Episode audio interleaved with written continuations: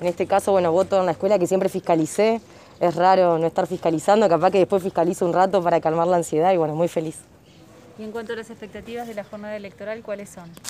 Que salga todo bien, que sea un hermoso día democrático, que la gente se acerque a votar, la importancia de, convocar para que se acerquen y que voten.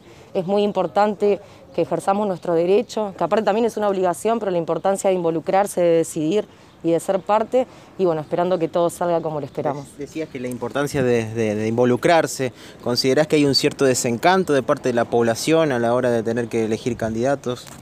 Y esta elección es una elección rara en un contexto de pandemia, donde también la cuestión de la, salud está en juego. Hay muchas personas que posiblemente tengan alguna situación por la cual no se van a acercar a votar.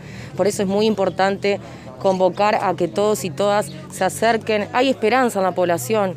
Muchas veces también hay hartazgo con, con, ciertos temas, pero en cada recorrida que hicimos, en cada diálogo con los vecinos y vecinas, nos sentimos muy bien, recibimos mucho afecto y queremos salir adelante. ¿Te quedaste conforme con la campaña que hiciste? Me quedé conforme porque lo dimos todo.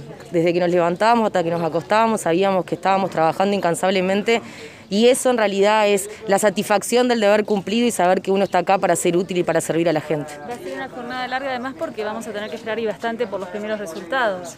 Va a ser una jornada larga, en realidad siempre son largas las jornadas cuando estás involucrado, siempre participé en todo lo que fue la fiscalización en las distintas campañas y bueno, hoy me toca estar de otro lado y la verdad que, que, estoy muy feliz, muy contenta, satisfecha con lo que hemos hecho y completamente segura de que este lugar lo quiero ocupar para estar a disposición de la gente con vocación social y al servicio de ellos. ¿El mensaje para ellos cuál es? Que vamos a trabajar incansablemente. La verdad que llegar acá para mí no fue fácil. Eh, soy una, una, piba de un barrio de la ciudad de Santa Fe, no vengo de una familia de herencia política, todo fue con esfuerzo, con trabajo y para mí es un orgullo representar a los santafesinos y santafesinas y lo voy a hacer trabajando 24/7 como siempre lo digo.